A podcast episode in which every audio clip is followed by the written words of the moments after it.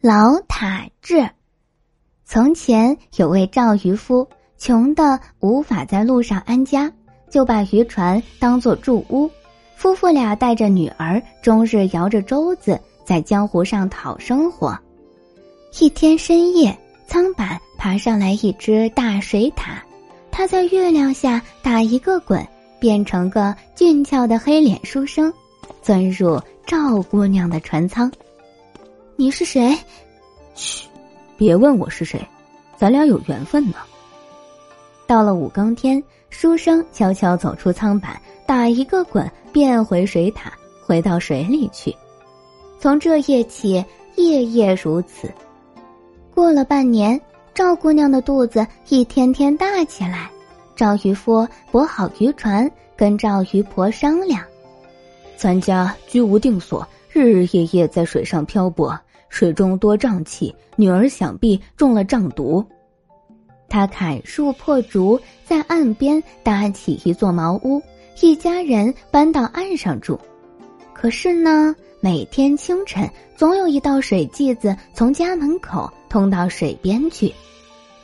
这事古怪的很，恐怕是鱼精作怪。赵渔婆盘问女儿：“到底是什么东西，总深更半夜前来找你？”赵姑娘呜呜直哭，喉咙哽咽，说不出话来。赵渔婆交给她一卷麻线，教她在线上穿针。今晚他再来，你把针刺在他后服衣襟上。半夜里，那黑脸书生又来了。赵姑娘趁他不留神，把缝衣针牢牢插在他的后服衣襟上。第二天清晨，赵渔夫带了铁锹。尾随麻线追寻，果然看见江边水草丛中，趴伏着一只大水獭，缝衣针刺在它尾巴上，使它无法动弹。赵渔夫高举铁锹，噼啪一下把水獭打死了。成精老塔终是不祥之物。赵渔夫点起一堆火，把那水獭扔入火中。火熊熊燃烧，终于熄灭了。灰烬里只烧剩几块水獭的骨头。赵姑娘不敢违抗父母之命，但她感念这段情缘，偷偷捡起水獭骨，装入一个小酒坛，藏在床底下。没过几个月，赵姑娘生下一个男孩。那孩子长得机灵矫健，十分喜爱在水边嬉戏，因为他像水獭一样擅长求水。钻入水中，可以半日不上来。大伙儿给他取了个花名唤他老塔志。赵渔夫没有儿子，就把老塔志收养起来，每日教他捕鱼捉蟹。老塔志长到十来岁，赵渔夫、赵渔婆相继去世了。老塔志每日潜水捕鱼，母子俩相依为命，艰难的维持生计。到了冬天。江河封冻，湖面结成坚冰，一般渔人打不到鱼。但是老塔志仍然每天有丰富的渔获。附近有个刘员外，见他总能捕获珍稀的鲜鱼，就说：“以后你不必到集市卖鱼，有鱼直接送到我家，我出高价收购。”刘员外有位远房亲戚，名叫杨先平。他精通天文地理，是远近闻名的风水先生。杨先平的父亲死了，因为找不到风水好的坟地，一直没有安葬。他把父亲的尸骨烧成灰，装入一个坛子，随身携带着。白天游山玩水，夜晚观察天象，一心想要找一块龙脉宝地。这天清晨，他来到九龙潭。隐约看见潭面冒出红光，他围绕潭岸走了一圈，看见老塔志捕了一篓鱼，正从水底下冒出头来，就问他：“小孩儿，水有多深？六丈深。水底下有一个深洞，洞里发出红光，对吗？对，洞深处就像有烈火在燃烧，洞口好多鱼猎。这就没错了。你明日再潜下去，到辰时。”这深洞将会有神龙游出来。杨先平说：“知道吗？那深洞就是龙脉啊！只要把祖先安葬下去，将来一定会出大官的。你家有先人的遗骨吗？不知道呢，我要回去问问母亲。行，你问问清楚。明儿清晨你到刘员外家找我。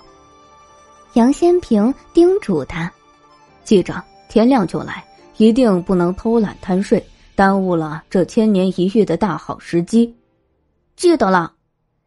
老塔志回到家中，把杨先平的话一五一十对他母亲讲了。母亲也有点见识，听了这话非常高兴。真是造化啊，我一直留着你生父的遗骨。他从床底下取出一个小酒坛，用绸子把坛子耳朵系好，交给老塔志。你记着，明儿见到神龙，先把你爹的遗骨送入龙嘴，务必让他吞入龙肚去。记住了。第二天天还没亮，老塔志背上小酒坛到刘员外家，找到杨先平。杨先平交给他一个瓶子。刘员外交给他一个布包，杨先平交代他说：“待会儿就是辰时，神龙将要出洞，你潜下水底，静静伏在洞口。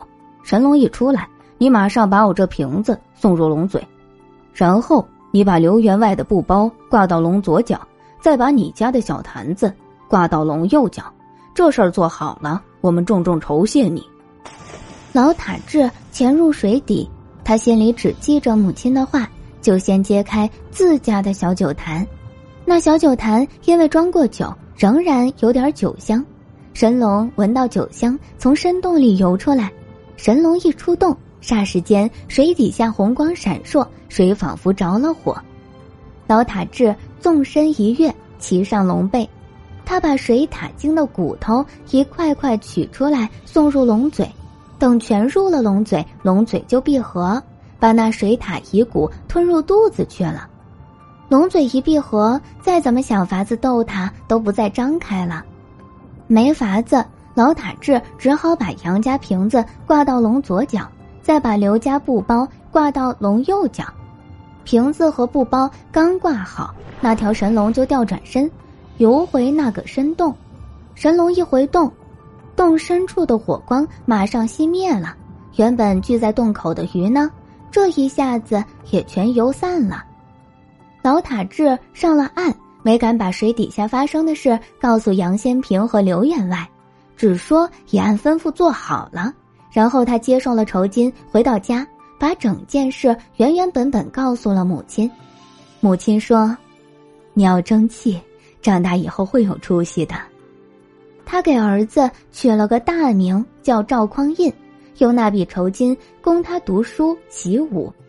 因为亲生父亲的遗骨安葬在龙脉中央，赵匡胤长大后果然一统天下，当上宋朝的开国皇帝。